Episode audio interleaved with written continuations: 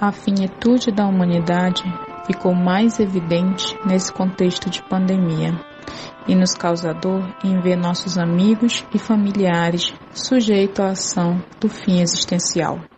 Para tanto, tal dor não deve ser ignorada.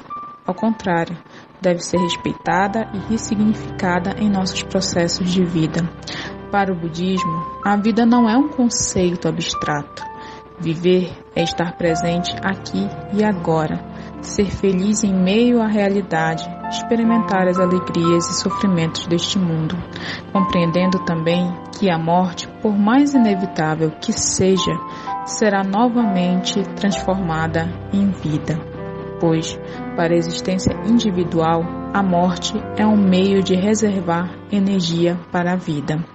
Vida eterna, na concepção budista, quer dizer que nossa vida continua e continuará a existir eternamente com o universo. Ambos não têm começo nem fim, e sua existência é contínua. Sem o nascimento e a morte, não pode haver vida eterna. Com certeza, receber amor e afeto de seus familiares e amigos tornou a vida dos nossos entes falecidos significativa e grandiosa.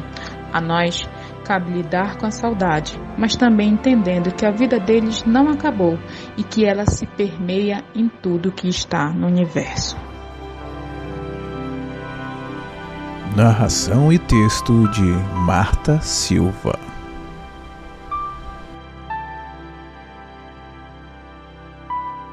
O IFCast é produzido pela ASCOM, a Assessoria de Comunicação do Instituto Federal de Roraima.